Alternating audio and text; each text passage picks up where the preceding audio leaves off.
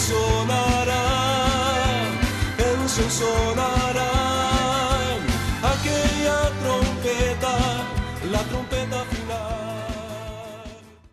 La Iglesia de Cristo de los Ministerios Llamada Final en Phoenix, Arizona, presenta su programa Llamada Final. Conscientes de que vivimos los últimos tiempos y que la humanidad necesita escuchar la verdad eterna de Dios, presentamos el siguiente programa con el pastor José Arriaga. Con ustedes, el pastor José Arriaga con el mensaje de la palabra de Dios.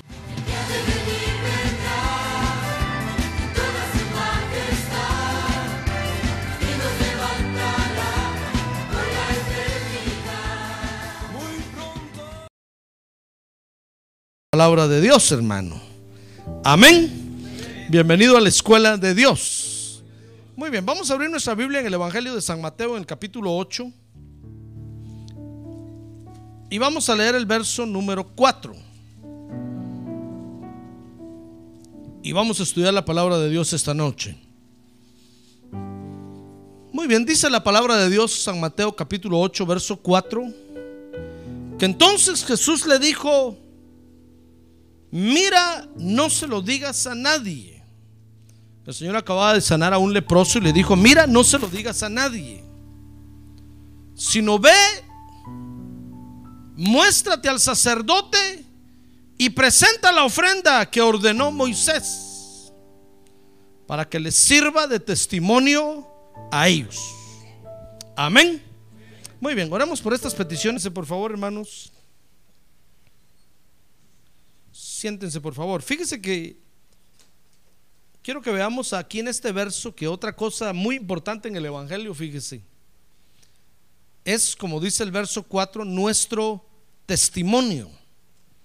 Ahora diga mi testimonio. Ah, no, pero más recio. Mi testimonio. Así con seguridad, mi testimonio. Fíjese que en el Evangelio algo muy importante también es nuestro testimonio. Porque con nuestro testimonio, fíjese hermano, el Señor va a dar a conocer su poder y su misericordia. O sea que en otras palabras, es cierto que Dios nos llamó, Dios nos salvó, Dios nos sanó, Dios nos liberó, etcétera, etcétera. Pero ahora nos quiere usar. Amén. Nos quiere usar a usted y a mí para dar a conocer su poder y su misericordia. No podemos nosotros, hermanos, recibir un favor de Dios y quedarnos callados. No podemos recibir un favor de Dios y sin después tener que ir a publicar lo que Dios ha hecho. Porque Dios nos quiere usar. Lo más interesante de todo es, dice el verso 4, lea conmigo ahí Mateo 8, 4, que fíjese que Jesús sanó a este leproso y, ¿sabe? Lo mandó a que se mostrara al sacerdote del judaísmo y que presentara la ofrenda que ordenó Moisés. Fíjese que no, no lo mandó a ninguna otra gente. Usted puede leer ahí que les dijo, le dijo, mira, no se lo digas a nadie. Ve directamente allá con el sacerdote de Leví y presenta la ofrenda que ordenó Moisés. Porque este milagro que he hecho hoy, en otras palabras le está diciendo, este milagro que he hecho hoy es para testimonio para ellos. Les dijo ahí, para que les sirva de testimonio a ellos. Mire, Dios nos sana y nos libera y nos salva, etcétera, etcétera. Nos hace muchos bienes. Porque nuestro testimonio, hermano, va dirigido a alguien a quien Dios quiere darse a conocer. Por eso no podemos nosotros esconder lo que Dios ha hecho en nosotros, hermano. No podemos nosotros ignorar lo que Dios ha hecho en nosotros. No, un objetivo tuvo Dios al sanarnos. Mire, cuando Dios lo salvó a usted, lo salvó con un objetivo. ¿Sabe usted eso, verdad? Mire, no lo salvó porque sencillamente Dios le dio la gana salvarlo a usted. No. No lo salvó porque Dios ese día no tenía nada que hacer y dijo, aunque sea este pelón salvo, aunque sea este peludo salvo. Y No, hermano. Dios lo salvó a usted porque tiene un propósito con usted. A alguien muy especial usted le tiene que ir a dar su testimonio. Ah, gloria a Dios, a alguien tiene que usted llevarle su testimonio. Gloria a Dios. Así es, hermano. Por eso es que nuestro testimonio tiene valor. Dios cuando salva a alguien no lo salva eh, por el montón o en el montón, no, Dios fijó su mirada en usted. Imagínese cuánto invirtió Dios para salvarlo a usted, hermano. Cuánto tiempo el Espíritu Santo lo estuvo persiguiendo y le estuvo hablando y lo estuvo convenciendo del pecado. ¿Cuánto tiempo lo perseguiría Dios a usted? A ver, pregúntale que tiene a un lado, ¿cuánto tiempo, hermano? Dígale, ¿cuánto? Algunos ya viejos, hermano. Qué vergüenza. Gracias a Dios a los que nos agarró jovencitos el Señor, hermano. Pero algunos ya viejos y no hacían caso. Y, mire, y, aún son viejos y siguen sin hacer caso. Qué vergüenza. Por eso a muchos se les, se les sella la conciencia, se les cierra el corazón. Porque, ¿sabe? Dicen, no, ya estoy viejo, ya para qué voy a hacer eso. Lo hubiera hecho cuando era joven. Ahora ya para qué. De seguro ya Dios no me perdona. Mire, son tan tercos ya y se mueren y sin arrepentirse. ¿Cuánto tiempo el Espíritu Santo lo perseguiría a usted? ¿Y cuánto tiempo más lo va a seguir persiguiendo, hermano? Por eso nuestro testimonio tiene valor, porque Dios lo llamó a usted personalmente, individualmente. El llamado que Dios le hizo a usted fue un llamado directo y personal. Fue un, fue un llamado duro y directo. ¿Ya ve? Dios no se confundió. A ver, ya conmigo, Dios no se confundió. Dios no se confundió, hermano. Porque era usted quien lo estaba llamando. Por eso tiene valor nuestro testimonio, porque con nuestro testimonio, fíjese, Dios le da valor al Evangelio. Cada vez que usted da testimonio de lo que Dios hizo en usted, Dios le da valor al, Evangelio, hermano. Dios le dice al mundo, ya ven que el Evangelio es bueno en la tierra, ya ven que tiene un objetivo, ya ven para qué sirve. Amén. Fíjese que dice ahí Mateo capítulo 8 versos del 1 al 3 que el Señor sanó a un leproso, dice, y cuando bajó del monte grandes multitudes le seguían y aquí se le acercó un leproso y se postró ante él diciendo, Señor, si quieres puedes limpiarme.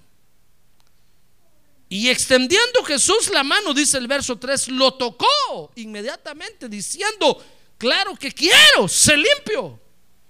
Y al instante quedó limpio de su lepra. Mire, el Señor sanó a este leproso. ¿Y sabe para qué lo sanó? Entonces dice el verso 4 que lo mandó con los sacerdotes del judaísmo. Lo sanó, hermano, para darle valor al evangelio ante el judaísmo. Por supuesto, el leproso recibió un, bien. Fíjese que el leproso no puede decir después, Dios, qué malo eres tú. ¿Con qué razón me sanaste? Y al instante me sanaste. ¿Con qué razón? Ni preguntaste mi nombre, ni de dónde venía, ni cuántos años tenía. Sino que yo te dije, Señor, si quieres, puedes limpiarme. ¿Y tú con qué razón dijiste rápido? Quiero ser limpio. Si me mandaste con los sacerdotes del judaísmo. El leproso no puede decir eso. Porque recibió un favor de Dios. ¿O no lo recibió? Sí, hermano, claro. Es como en su trabajo. Usted no puede decir en su trabajo, mire, jefe, usted qué, qué malo es es un explotador, es un abusivo. Trabajé para usted. Usted no puede decir eso porque le pagaron. Usted puede decir eso si no le pagan. Si no, el patrono, el patrón o el patrono no cumple con los requisitos por los cuales lo, lo contrató a usted. Usted puede decir que abusivo es esa gente. Me contrataron para trabajar y no me pagaron. Los puede demandar. Pero si le pagaron, hermano, entonces usted no puede decir el patrón me explotó, abusó de mí, Mm, solo me usó y luego ni me, pues me dejó sin trabajo. Usted no puede decir eso. Si le pagó, usted recibió un, bien también. ¿Se da cuenta? Entonces el leproso no puede decir eso. El leproso recibió un bien de Dios, hermano. Dios lo sanó. Solo que Dios le dijo muy bien. ¿Estás contento con, lo que recibiste? Claro, dijo el leproso. Estoy, eso no está ahí, estoy parafraseando. Estoy imaginando. El leproso dijo, claro, estoy contento, muy bien, le dijo, entonces ahora me vas a hacer un favor. Ve con los sacerdotes del judaísmo y muéstrate a ellos y presenta la ofrenda que Moisés mandó por tu sanidad. y dales testimonio, diles que yo te sané. Ya ven, entonces el Señor sanó a este leproso, fíjese, para darle valor al Evangelio ante el judaísmo. Por eso es que nuestro testimonio es muy valioso. Porque va a levantar al Evangelio, fíjese, ante las religiones del mundo, hermano. Cuando usted di cuenta allá afuera lo que Cristo hizo por usted, lo que Dios ha hecho por usted, todas las otras religiones se quedan calladas, hermano. No tienen nada que decir. ¿Sabe por qué? Porque están, porque están viendo que, el Señor Jesucristo directamente lo sanó a usted. Mire, allá afuera hay religiones que creen que Jesús por María sana a los otros, hermano. Entonces toda la gente corre a María. Pues corre detrás de María, no que corre a María, ¿va? No. Busca a María, pues, porque les han enseñado que, que, que Dios a través de María o Jesús a través de María los sana a ellos. Pero cuando usted les dicen, ¿saben quién me sanó a mí? El Señor Jesucristo el mismo. Él personalmente mandó al Espíritu Santo y me sanó. Ah, gloria a Dios, hermano.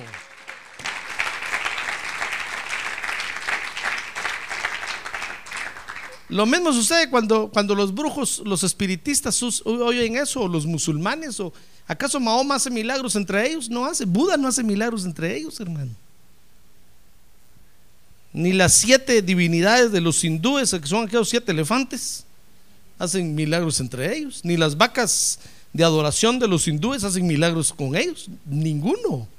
Pero cuando usted da testimonio, mire hermano, el Evangelio cobra valor en medio de las religiones del mundo. Por eso es bueno testificar. A ver, dígale que tiene a un lado, es bueno testificar, hermano, dígale, le cuento que es bueno testificar.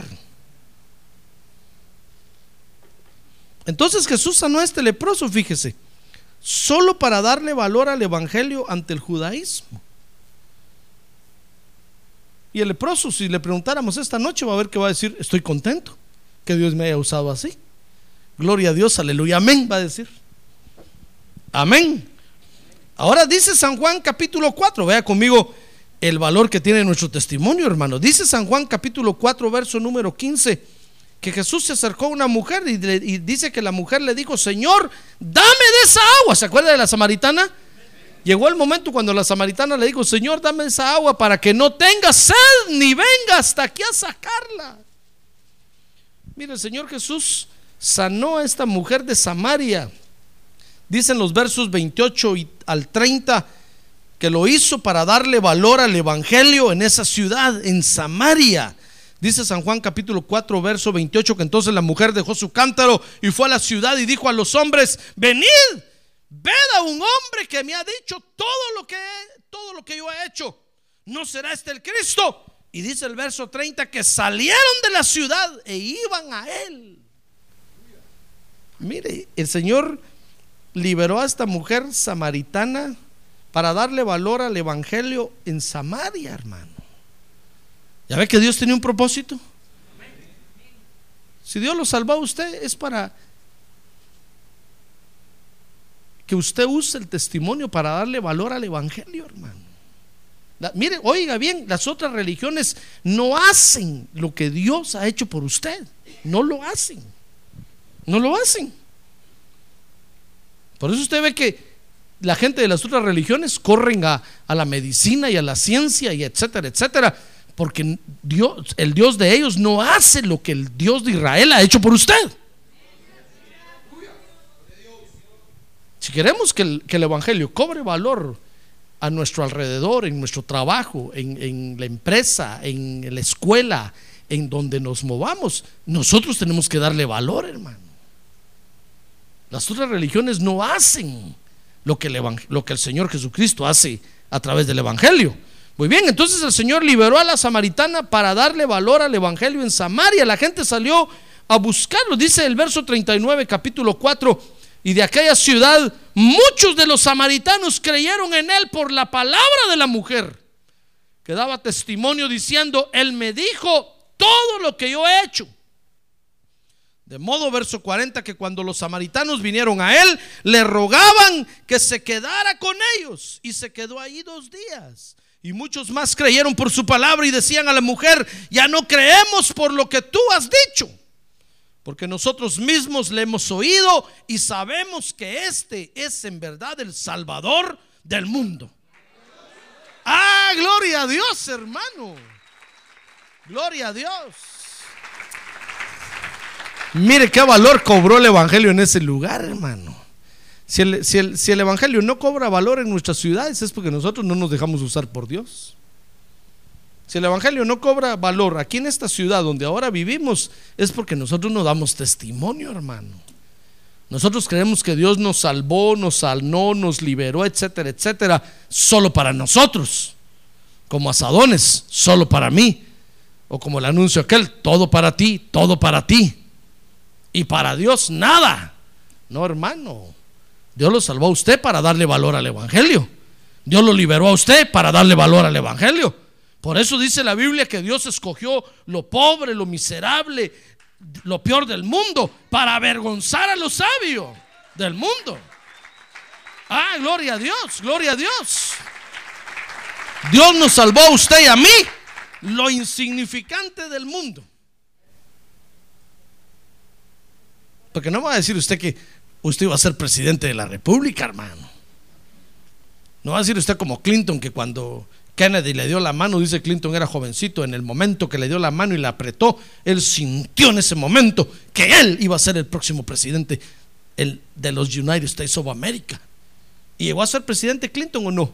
Llegó, pero uno en 120 millones de habitantes que tiene este país, hermano. No me va a decir, pastor, yo, yo no soy lo peor del mundo. Yo iba a llegar a ser el presidente, hermano.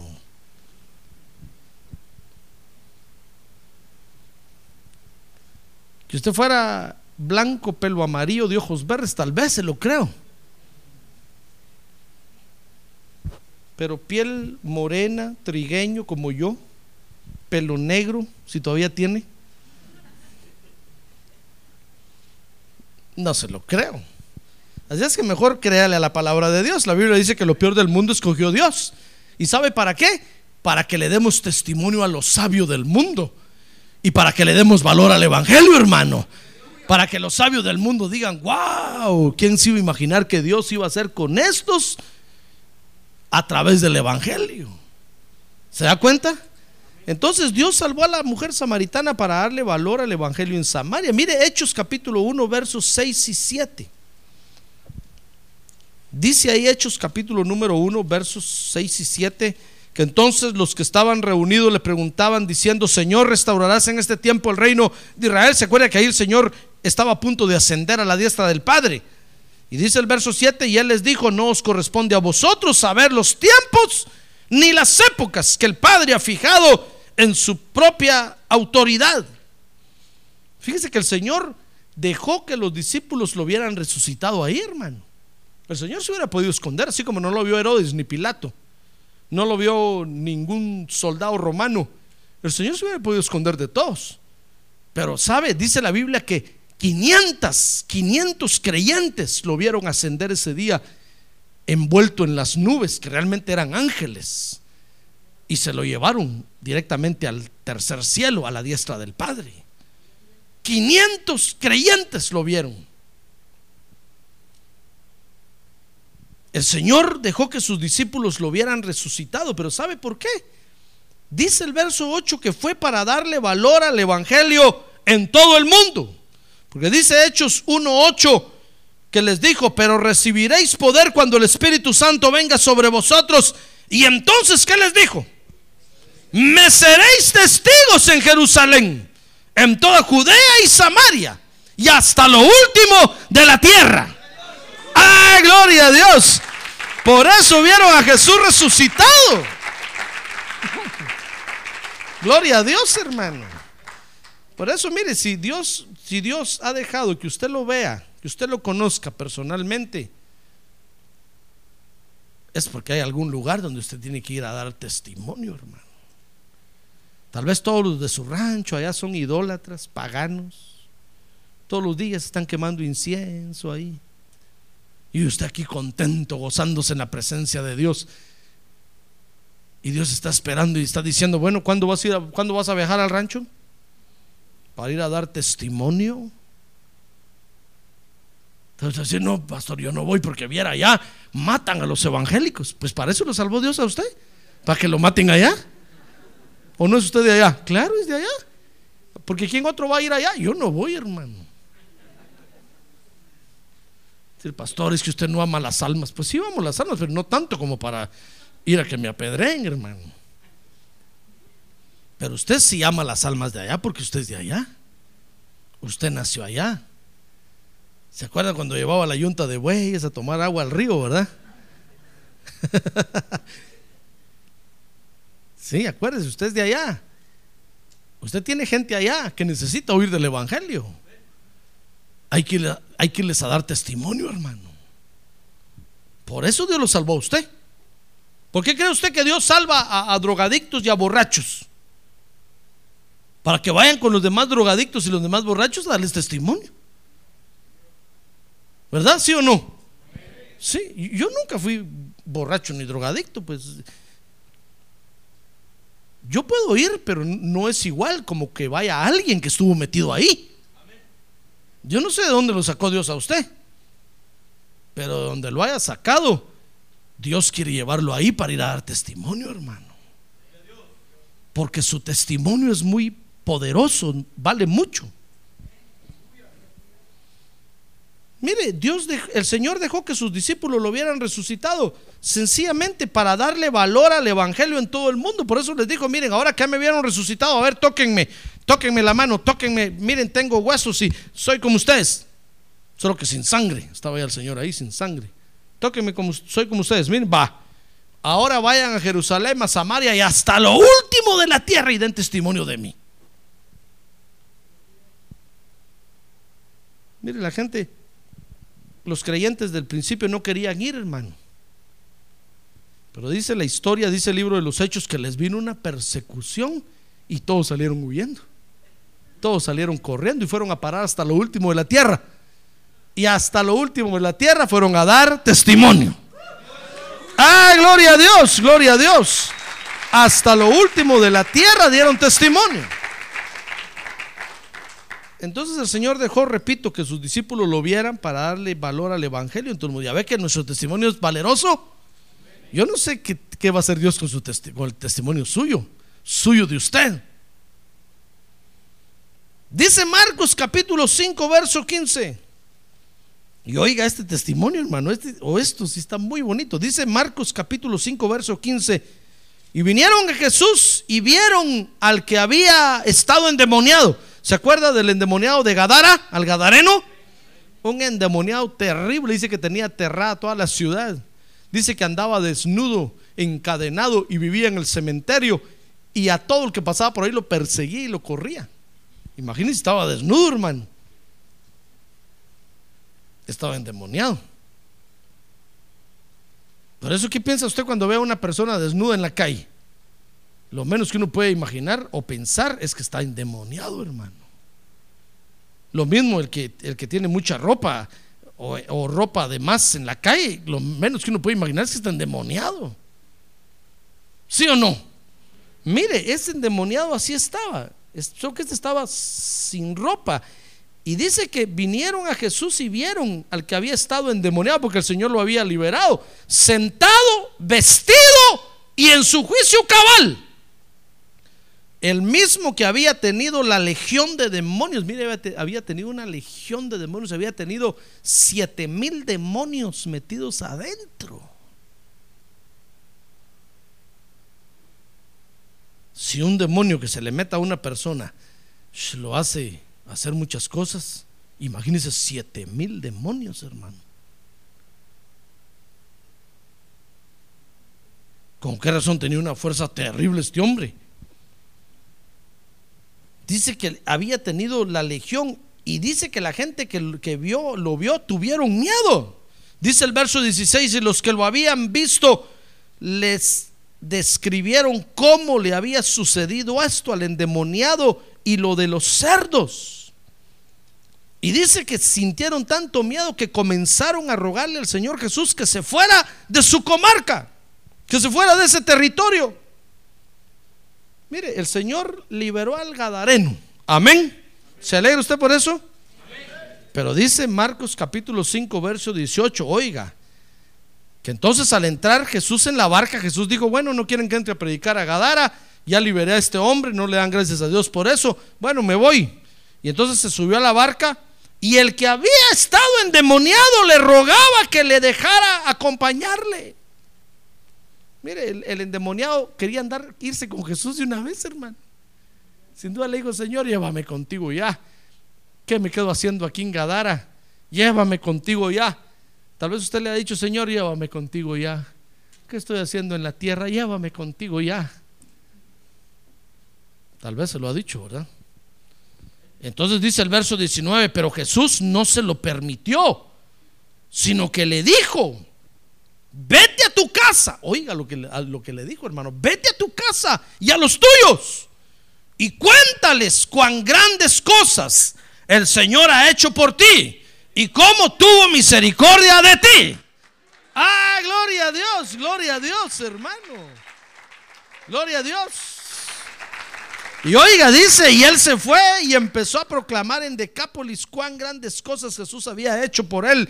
Y todos se quedaron maravillados. Mire, Jesús, ¿qué le parece que el Señor Jesús liberó a este endemoniado de Gadara? ¿Sabe para qué? Para darle valor al Evangelio ante la familia del Gadareno, hermano. ¿Ya ve que está interesante esto? Jesús no le dijo, mira, vete a... No, le dijo, vete a tu casa primero y a los tuyos. Con tu papá, tu mamá, tus hermanos, busca aquellos, tus hermanos que son ateos. Y cuéntales lo que yo hice por ti. Cuéntales cómo te liberé. Cuéntales que siete mil demonios salieron de ti. Ya ve, porque nuestro testimonio tiene valor, hermano. El Señor liberó a este endemoniado de Gadara para darle valor al Evangelio ante la familia de, este, de esta persona. Y lo mismo ha hecho con usted. Dios lo liberó a usted y lo sanó, porque Dios le quiere dar valor al Evangelio ahí con su familia, hermano. Tal vez su familia no quiere al Evangelio, tal vez maldicen al Evangelio, tal vez maldicen a los pastores, hermano. Tal vez no quieren saber nada del Evangelio y dicen, en esta religión nací en esta voy a morir. Esta es la religión de mis papás, de mis abuelos y tatarabuelos y bisabuelos. Esta es la religión de mis antepasados. Pues ¿sabe por qué el Señor lo llamó a usted? Para destruir esa cadena de maldición que su familia se anda echando encima, hermano. Ay, para que usted lleve el Evangelio a su casa. Para que usted lleve el Evangelio, la luz a su casa. Y para, porque el Señor le quiere dar valor al Evangelio. Ahí en medio, en el medio, en el medio donde usted se mueve. Mire, si, si usted está estudiando o si está trabajando, el Señor le quiere dar valor al Evangelio ahí en ese lugar, hermano. Atrévase. Atrévase. Si usted, si usted no se deja usar por Dios, Dios ya no va a hacer nada con usted. Después cuando usted venga le dice, Señor, estoy enfermo, sáname. Decir, ¿para qué? Si te sano y te quedas con la sanidad. Señor, dame trabajo, prospérame. Decir, ¿para qué? Te doy dinero y te lo robas. Te doy un buen trabajo donde te pagan bien y ni el diezmo das. Mire, cuando yo veo su sobre ahí, veo su nombre y veo el diezmo, digo, gloria a Dios, Señor, estás bendiciendo a este hermano. Mire, yo glorifico a Dios por usted. ¿Qué le parece? Está usted dando testimonio de que Dios lo está bendiciendo, hermano. Pero usted viene y dice, Dios, dame, dame. Dios dice, ¿para qué? ¿Para qué? Ya te he dado. ¿Y qué has hecho con lo que te he dado? ¿Le has dado valor al Evangelio con lo que te he dado? ¿El Evangelio ha, ha cobrado valor ahí en tu vecindario, con tu familia? ¿El Evangelio, por lo menos en tu trabajo, lo respeta ya la gente? No, Señor, más maldiciones dicen, ya ves. Si te sano, si te doy, si te proveo, si te levanto, es como que el Señor le dijera esta noche, es para que le des valor al Evangelio en ese lugar. Ya le, ya le mostré varios ejemplos de cómo el Evangelio cobra valor y por qué razón el Señor hizo estas maravillas, hermano. Las hizo únicamente para darle valor a su Evangelio en el lugar donde esta gente se movía. Por eso nuestro testimonio es muy, es muy, es muy valioso. Nosotros sí podemos contar que el, ibuprofen le quita el dolor de la artritis. Y a todo el mundo le anda diciendo, usted tome agüita de calaguala y va a ver que va a ver que le quita el dolor. Y a todo el mundo le dice, usted tome agua de noni. Eso le va a curar. Tome agua de no sé qué. Échese crema de concha nácar. Eso sí rápido usted lo riega, hasta vende el producto. ¿Qué le parece? Pero el Evangelio no lo riega usted, hermano. En lugar de decirle, ¿sabe qué? Yo vendo concha nácar, pero sabe, antes de vendérsela, déjeme orar por usted. Dios es más poderoso para quitarle esas manchas y arrugas que ya tiene.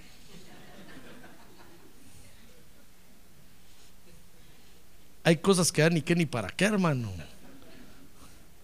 Una arruga ya es la arruga de edad, aunque se eche lo que se eche. Mejor dígale, ¿sabe qué? Yo tengo un Dios poderoso que lo puede rejuvenecer, lo puede sanar, le puede dar fuerza, le puede dar energía.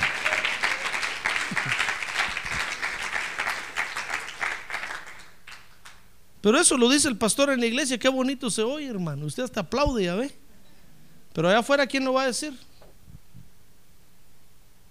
¿Le va a decir usted al, que no tiene fuerza, voy a orar por usted y Dios le va a dar energía? ¿O le va a decir, tome Viagra?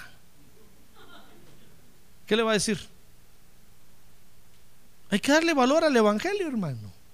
Dios ha hecho algo en usted. Algo ha hecho. Por eso usted, está usted esta noche aquí. Si no, no estuviera. Algo ha hecho Dios en usted, hermano.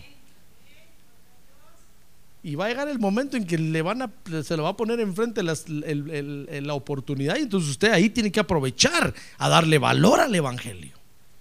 A decir, saben, yo tenía eso también, pero Dios me liberó. Dios me sanó. Mire, nuestro testimonio tiene valor. Es por eso que tenemos que aprender a testificar. Amén. Ahora que tiene un lado, aprenda a testificar, hermano. Aprenda a testificar.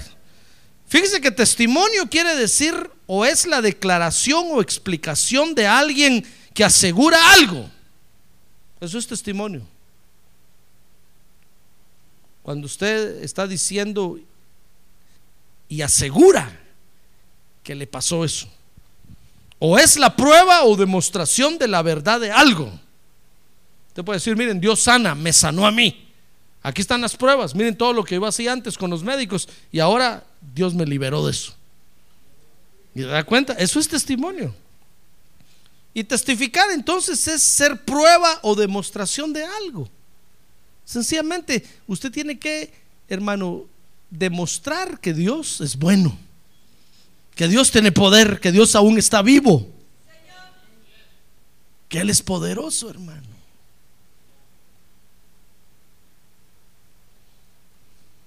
Eso es lo que tenemos que hacer. Ya ve todo el terreno que están ganando los homosexuales y lesbianas. Y ahí están diciendo, y vamos a ganar más terreno. Y nosotros los creyentes, hermano, con matrimonios partidos, matrimonios divorciados, y los homosexuales se ríen y dicen, ya ven, miren, Por eso casémonos hombre con hombre y mujer con mujer, mejor vamos a vivir felices. No, hermano, es tiempo de que dejemos ya al mundo por un lado, ya no viva como el mundo vive. Viva bajo el poder de Dios y va a tener algo para testificar. Va a tener, hermano, la prueba en usted para decir, miren, yo antes era eso, pero ahora miren, Dios me cambió. Dios me liberó. Y entonces el Evangelio va a cobrar valor en todo el mundo. Amén. Entonces testificar es ser prueba o demostración de algo. Nosotros testificamos, fíjese hermano, cuando somos la prueba o podemos demostrar lo que Dios hizo en nosotros.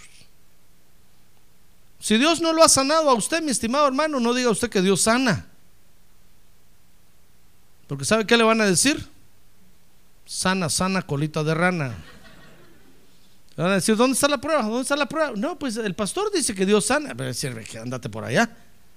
Ahora, si Dios lo sanó a usted, levante la voz y grite, Dios sana. A mí me sanó. Mire todo el terreno que ganan los falsos testigos contra Jehová. Ellos no creen que Jesús sana. Porque no hay creyentes que digan Jesús sana. Si nosotros decimos, miren, Dios me sanó, les vamos a callar la boca a ellos, hermano. ¿Qué van a decir? Mire cuánto terreno ganan los morones. Ellos no creen que Jesús es Salvador, porque no hay creyentes que griten, Jesús salva. Jesús me salvó y me transformó a mí. No hay creyentes que digan eso. Cuando nosotros no testificamos, la mentira crece, hermano, y aumenta y prospera. Por eso tenemos que aprender a testificar. Amén. Por eso nuestro testimonio, fíjese hermano, debe ser, quiero que me acompañe a ver, aquí rápidamente cómo debe ser nuestro testimonio. En primer lugar, dice Mateo 4:19, que nuestro testimonio debe ser con la visión de pescar hombres. ¿Sabe qué le dijo el Señor ahí a, los discípulos? Les dijo y les dijo, seguidme y yo os haré pescadores de qué? ¿De tiburones? ¿De ballenas? No, pescadores de hombres, hermano. Yo los voy a hacer pescadores de hombres. Entonces, cada vez que usted testifique, hágalo con la mira de pescarse a ese que, está, a que le está hablando, hermano. Porque, porque usted no puede gastar pólvora en zanates, como se dice por allá. ¿Verdad que no? No le va a hablar a alguien y le va a decir, bueno, va, pues que le vaya bien. Y peor si le digo, mire, arrepiéntase, hoy es el día, acepte a Jesucristo como Salvador. Y le estuvo hablando cuatro horas de lo que usted fue y cómo Dios, el diablo lo arrastró y lo tiró. Y por último, ni lo invitó a aceptar a Jesús como Salvador. ¿De qué sirve su hermano? No, cuando usted le dé su testimonio a alguien, usted debe tener en la mira pescárselo para Cristo. Amén.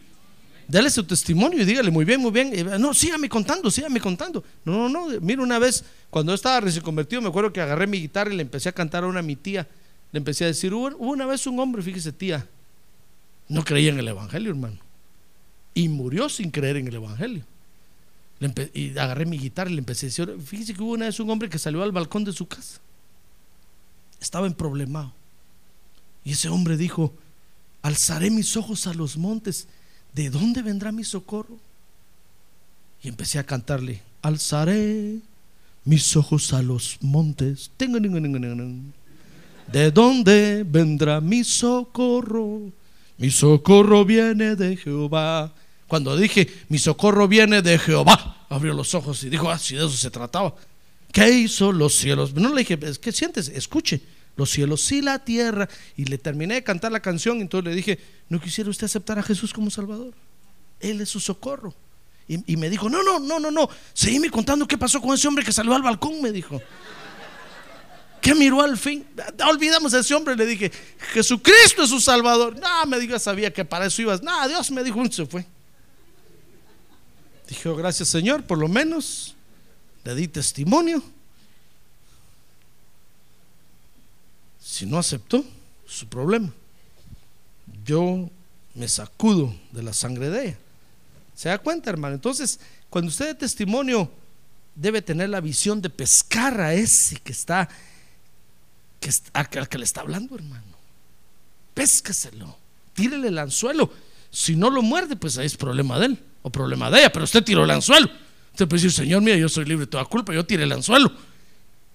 Y este no era un pez, era un tiburón. Amén. Entonces, en primer lugar, nuestro testimonio debe ser con la visión de pescar hombres. En segundo lugar, dice Mateo 7:6, nuestro testimonio debe ser sabiendo a quienes no debemos de testificarle, hermano. Oh, vea, esto se pone interesante. Mateo 7:6. Oiga lo que Jesús dijo, no deis lo santo a los perros, ni echéis vuestras perlas delante de los cerdos, no sea que las huellen con sus patas y volviéndose os despedacen. ¿Está oyendo?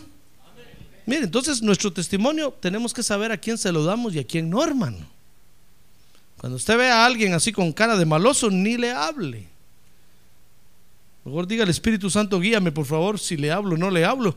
No va a hacer que este desprecie lo que yo le voy a dar.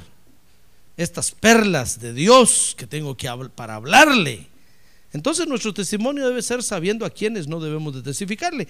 Eh, fíjese que dice Juan 4:4 que a Jesús le era necesario pasar por Samaria, porque tenía que hablar con la samaritana, hermano, ya ve, guiado por el Espíritu Santo.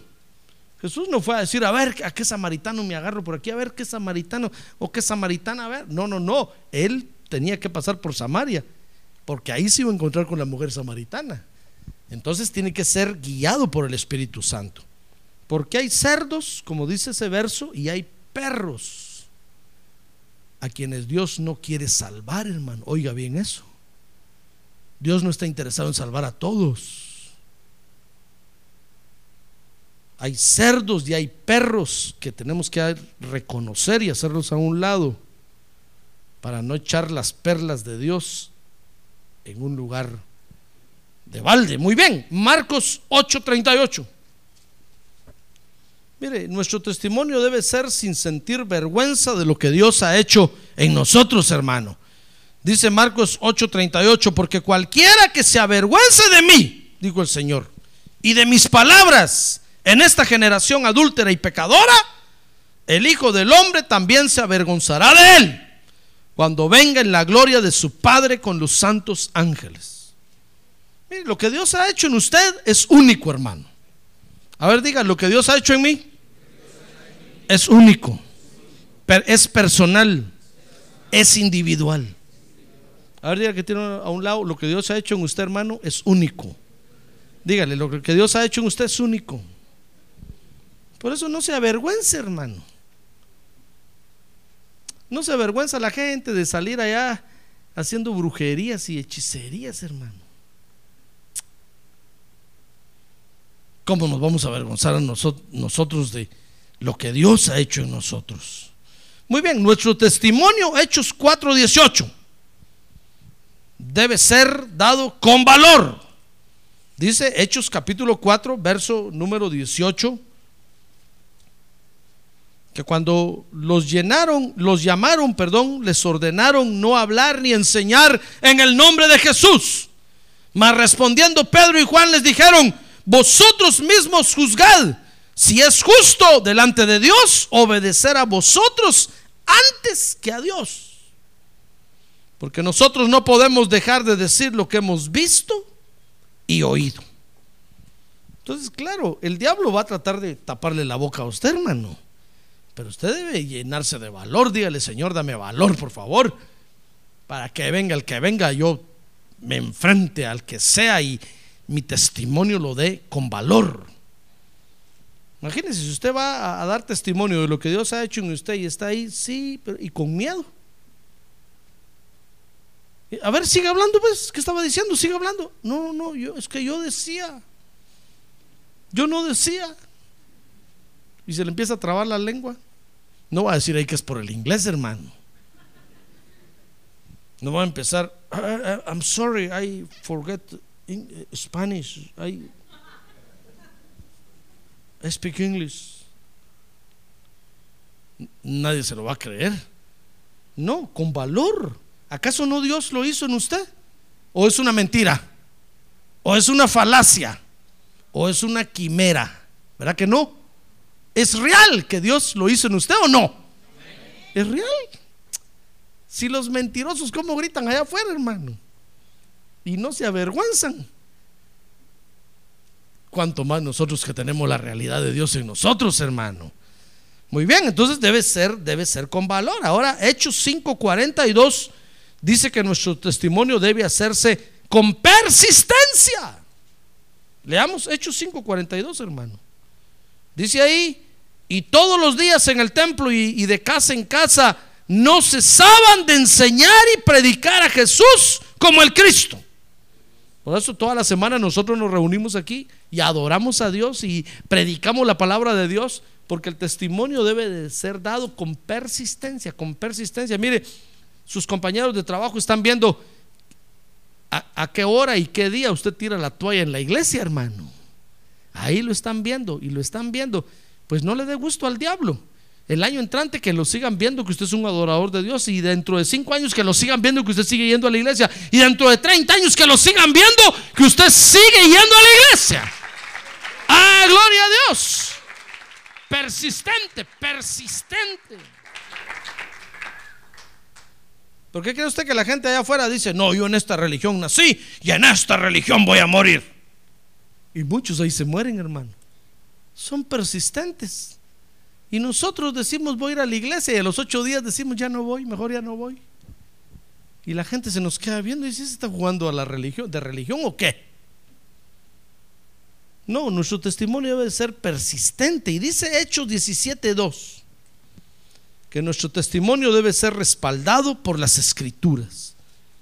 ¿Quiere leer Hechos 17.2? Dice ahí, Pablo, según su costumbre, fue a ellos por tres días de reposo discutió con ellos basándose en qué?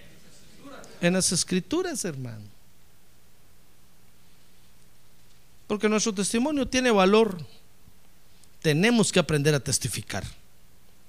Repito, con la visión de pescar hombres, sabiendo a quienes no debemos de testificarle, sin sentir vergüenza de lo que Dios ha hecho en nosotros. Debemos hacerlo con valor, debemos hacerlo con persistencia. Necios. ¿Usted quiere ser necio? Sea necio para eso, hermano. Sea terco. Para eso sí empecines en eso y diga, pues, este macho es mi mula. Y no se baje de ahí. Insista, insista, insista. Y que lo vean toda su vida insistir en lo que Dios ha hecho en usted.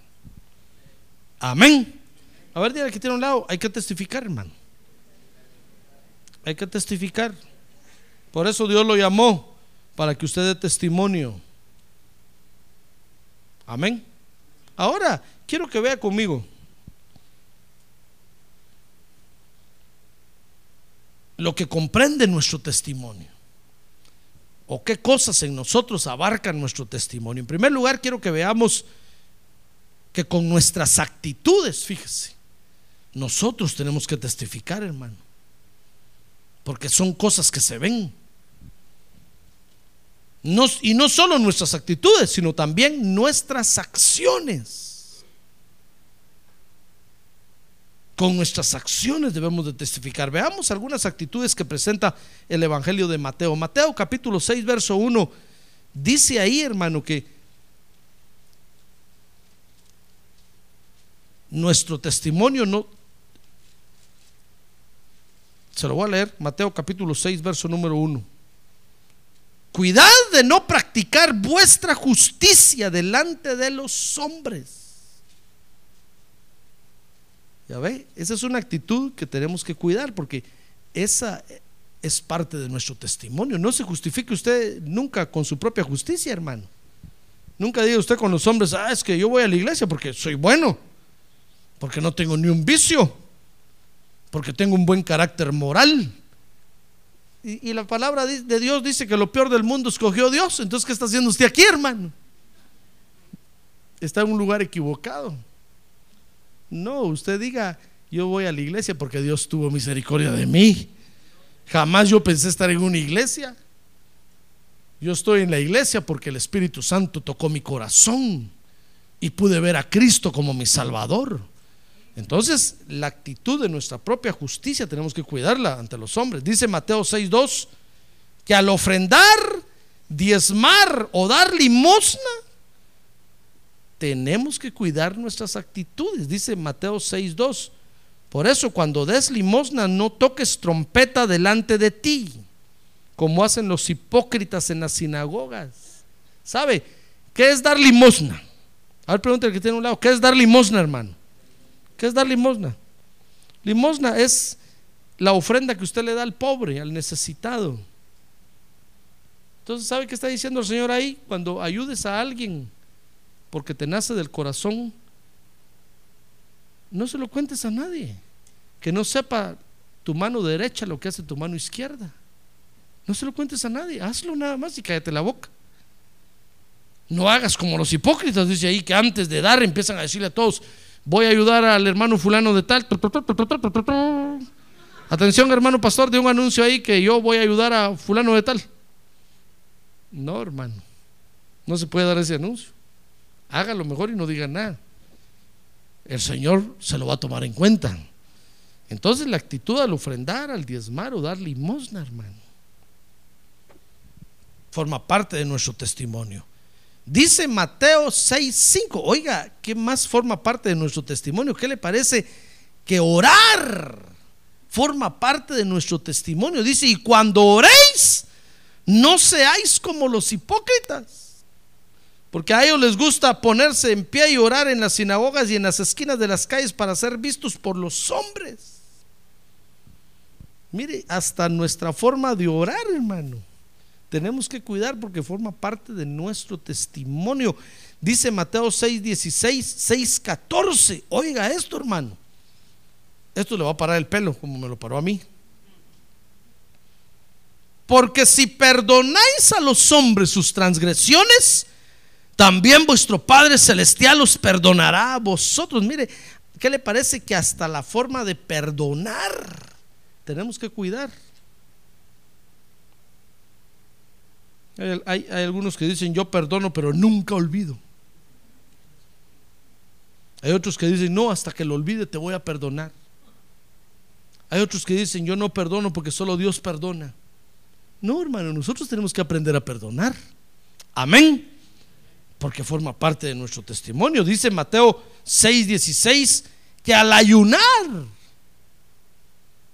mire, hasta para ayunar tenemos que cuidarnos, hermano. Dice Mateo 6, 16, y cuando ayunéis no pongáis cara triste, como los hipócritas. Imagínense si usted ayunó hoy. Mira la hermana que viene sin arreglarse y sin pintar es porque ayunó hoy. ¿Verdad que no? Si usted ve a todas las hermanas, todas están bien arregladas, bien peinadas. Y tal vez están ayunando todo el día hoy, hermano. O tal vez ya llevan ocho días de ayuno. Mire usted a los hermanos, Ahí están fuertes, usted los ve bajo el sol trabajando y tal vez están ayunando, hermano.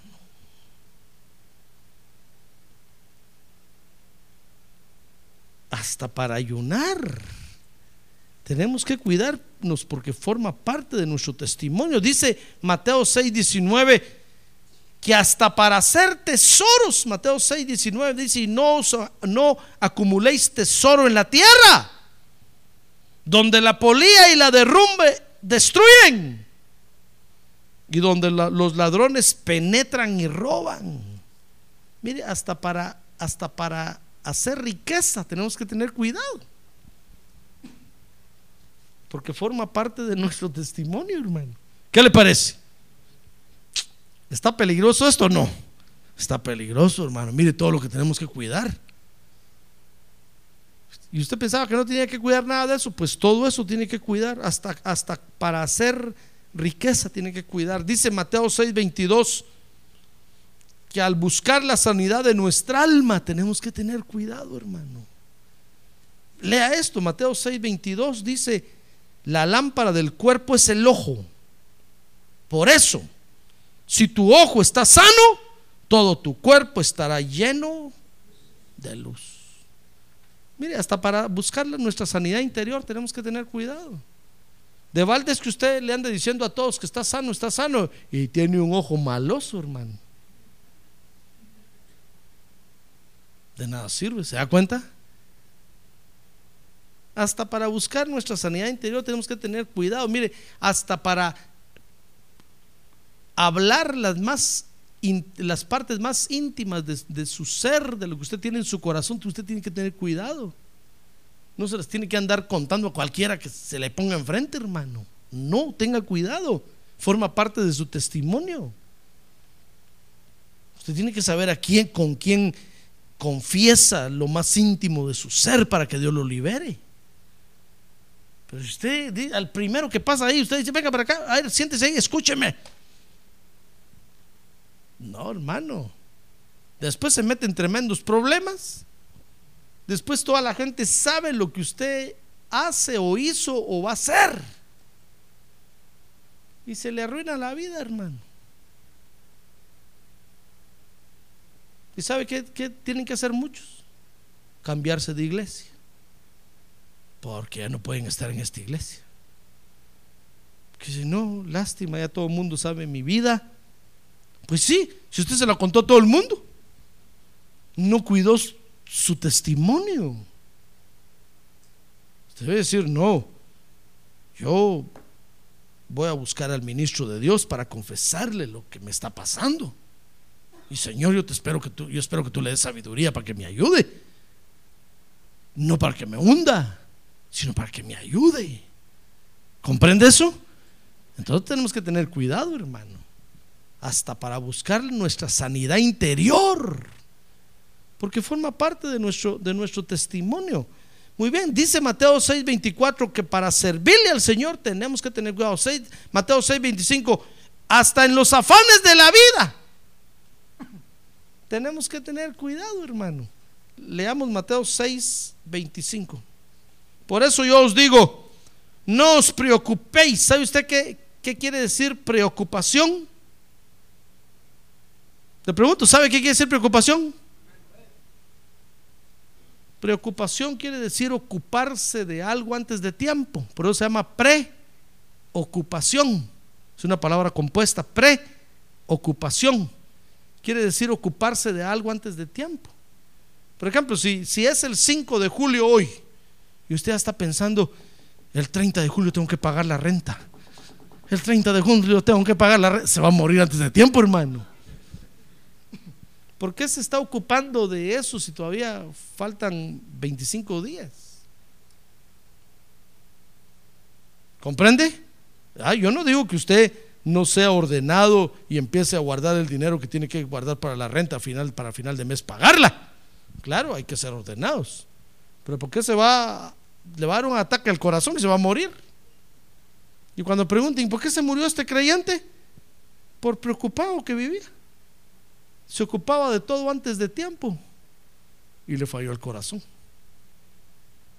Entonces, hasta en los afanes de la vida, mi estimado hermano, tenemos que tener cuidado. Miren, no puede ser, no puede ser que la gente del mundo lo vea usted afligido y aflojado cuando usted tiene un Dios poderoso, hermano. Amén. Sí, usted confía en Dios. Yo no estoy diciendo que sea desordenado, que olvide todo. No, no, no, no. Sea ordenado, tenga presente todo. Pero confíe en el Señor, hermano. Hasta para los afanes de la vida. Dice, por eso os digo, no os preocupéis por vuestra vida, qué comeréis o qué beberéis, ni por vuestro cuerpo, qué vestiréis. ¿No es la vida más que el alimento y el cuerpo más que la ropa? Mire todas las áreas de testimonio que tenemos que cuidar y le voy a seguir hablando de más. Porque nuestras acciones también forman parte de nuestro testimonio. Fíjese que no solamente nuestras actitudes, sino nuestras acciones. Dice Mateo 7.1 que la forma de cómo juzgamos a los demás forma parte de nuestro testimonio, hermano. Se lo voy a leer aquí, Mateo 7.1. No juzguéis para que no seáis juzgados. Y usted puede seguir leyendo ahí del 1 al 5 todo lo que el Señor habla del juzgamiento. Dice antes que veas la viga o la paja en el ojo ajeno, mira la viga que está en el tuyo. Entonces hasta para juzgar, usted quiere juzgar a alguien o algo, sea prudente, considérese a usted mismo primero. Fíjese que muchos, yo, yo oigo mucho esta, esta expresión, hermano, y dicen, oh, yo no soy como el fulano. O dice una, una hermana, yo no soy como la fulana. Ah, eso es una descuidada, o ese es un descuidado. Yo no, yo soy, hermano, si todos somos iguales. ¿Acaso no todos tenemos este cuerpo de bajeza? Ah, dicen, no, yo, yo no soy como, como el mengano, yo, yo, yo soy diferente. Hermano, Si todos tenemos este cuerpo de debilidad y se atreven a decir, yo no soy, dele gracias a Dios si tiene algunas virtudes y algo en especial, dele gracias a Dios, hermano. Si tiene algún don que usted lo puede manejar y administrar, dele gracias a Dios, pero no, no se esté comparando con los demás, porque todos somos iguales.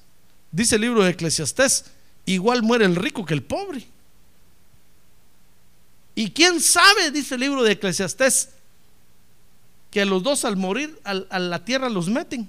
Y quién sabe, dice, que el espíritu del justo se va para arriba y el espíritu del, impío se va para abajo. Eso nadie lo sabe, pero los dos mueren iguales. Entonces tenga misericordia al juzgar, hermano.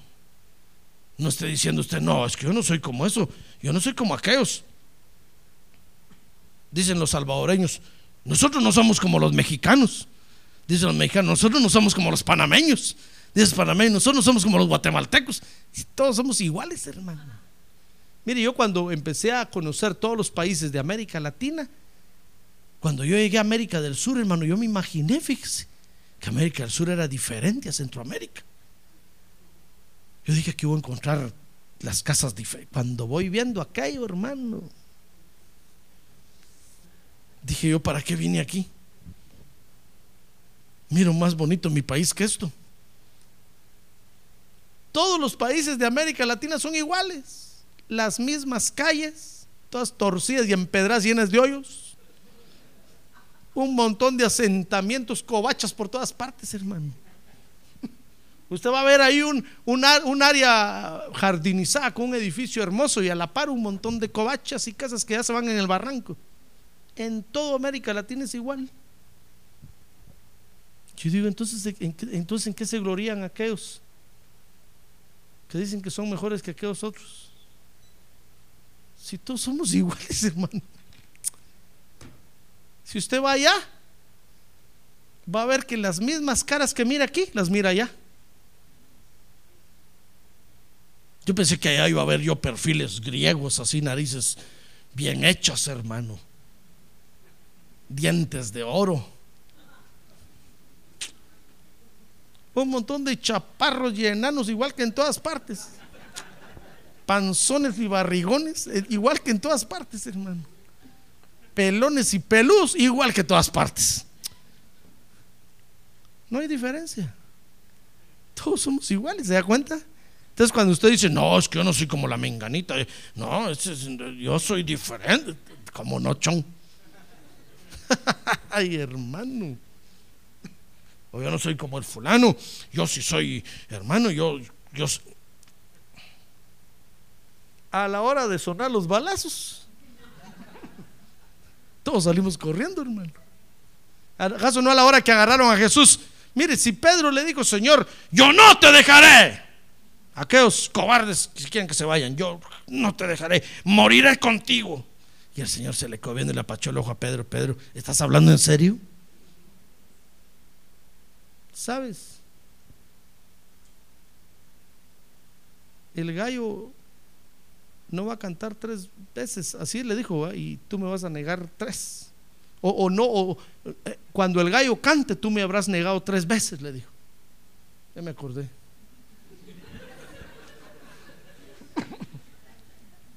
y Pedro, hermano, sin duda le dijo, Señor, yo no te dejaré, yo no soy como ese Judas. Ese Judas es un cobarde. Y Pedro, maldiciendo y hablando soeces, maldiciendo a Jesús.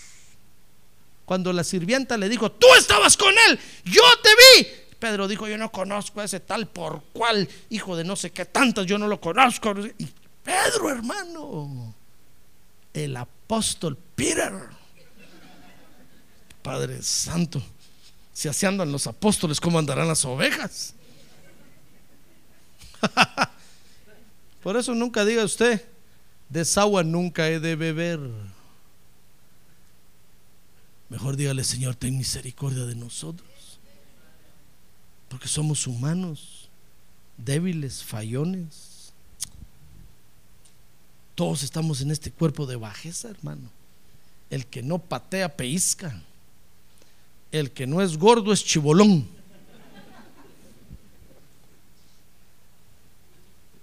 Así es que en la forma de juzgar a los demás, ahí está dando usted testimonio. Juzgue con misericordia, hermano.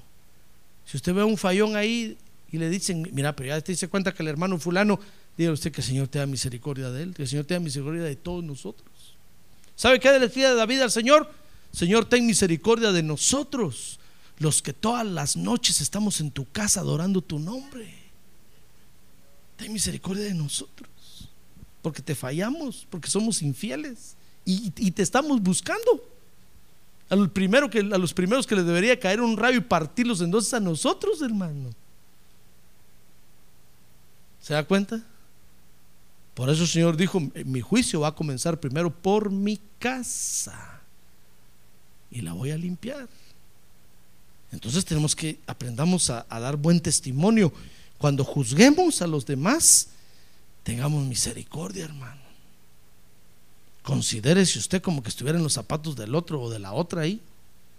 Y dígale, Señor, ten misericordia de nosotros. Realmente, si yo estuviera en los zapatos de ese hermano, tal vez peor, peores cosas hubiera hecho. Dice Mateo 7:6 que en la forma de cuando damos o repartimos, estamos dando testimonio. Dice Mateo 7:6, hermano, vea conmigo. No deis lo santo a los perros, ni echéis vuestras perlas delante de los cerdos, no sea que las huellen con sus patas y volviéndose os despedacen. Mire, cuando a usted le toque dar y repartir, tenga cuidado porque la forma de cómo usted da y a quién le da forma parte de su testimonio, hermano. Dice Mateo 7:7 7, que la forma de, de, cómo le pedimos a Dios o de cuándo le pedimos a Dios forma parte de nuestro testimonio. Dice Mateo 7:12 que la forma de cómo convivimos con los demás forma parte de nuestro testimonio. Lea Mateo 7:12. Dice ahí, por eso todo cuanto querráis que os hagan los hombres, así también haced vosotros con ellos, porque esta es la ley y los profetas. Dice Mateo 7:13 que la forma de cómo vivimos en el Evangelio forma parte de nuestro testimonio. Mateo 7:15 dice que la forma de cómo nos cuidamos de los falsos. Leamos eso, Mateo 7:15. Lea Mateo 7:15. Cuidaos de los falsos profetas que vienen a vosotros con vestidos de ovejas, pero por dentro son lobos rapaces. Mire hermano, la forma de cómo nos cuidamos de los falsos forma parte de nuestro testimonio. Si, si usted no es celoso de lo que Dios le ha dado, hermano, nadie le va a creer. Pero el día que usted es celoso de lo que Dios le ha dado y, y ahí viene un falso y lo quiere despedazar y usted pelea contra eso, forma parte de su testimonio, hermano. Porque nuestro testimonio es poderoso. A ver, diga, mi testimonio, es poderoso. Hasta de cómo nos cuidamos de los falsos. ¿Qué le parece? Imagínense que viene un lobo y usted se va abrazado con el lobo. ¿Qué cree que decimos todos aquí en la iglesia? Si es hermana la que se va, decimos, oh, era lobita entonces. Ahora, si es hermano el que se va, decimos, era un lobo también. Porque cada oveja busca su pareja. Y después regresa usted a decir, pastor, ya regresé. O decir yo, uh, uh, uh, se fue con el lobo. En lo que averiguo si es lobo o loba, me va a llevar tiempo. Lo tengo que despulgar primero bien, a ver si la lana que tiene es de, de veras. A ver, venga para acá. Si grita al jalarle la lana es porque es oveja. Le tengo que arrancar lana primero para ver si es de verdad oveja. ¿Se da cuenta? Así es que si usted ya se fue con un lobo, deje que le arranque lana. Le voy a decir, venga para acá, oveja. ¿Quiere demostrar que es oveja? Hago un cheque de 5 mil dólares ahorita aquí y démelo. Le voy a arrancar lana a ver si grita. ¿Se da cuenta? hermano, hasta de cómo nos cuidamos de los falsos forma parte de nuestro testimonio. Mire todo lo que tenemos que aprender a, testificar, hermano. Dice Mateo 7:21 que la forma de cómo le obedecemos a Dios forma parte de nuestro testimonio. Se lo voy a leer y ahorita voy a terminar, hermano. Téngame paciencia. Dice: No todo el que me dice Señor, Señor entrará en el reino de los cielos, sino el que hace la voluntad de mi Padre que está en los cielos. Mire, hasta la forma de cómo le obedecemos a Dios, hermano. No crea usted que por mucho hacer, usted está dando buen testimonio. No, hay que hacer lo que lo pongan a hacer, nada más. Pregúntele al Espíritu Santo qué es lo que usted tiene que hacer y eso haga nada más. Dice Mateo 7:24 que la forma de cómo ponemos por obra la palabra de Dios forma parte de nuestro testimonio. ¿Ya ve? Con esto termino. Nuestro testimonio es muy importante en el Evangelio, hermano. Porque con nuestro testimonio Dios le va a dar valor al Evangelio en este lugar.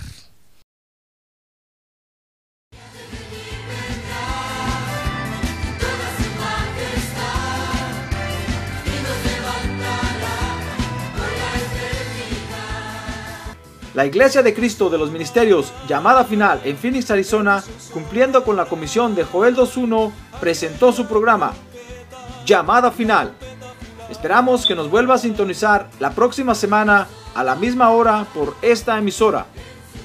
Los invitamos a nuestras reuniones en el 6023 Norte 71 Drive, esquina con Bethany Home Road. Para mayor información puede llamarnos al 623-934-1259 o visitarnos en la internet al www.llamadafinalphoenix.com.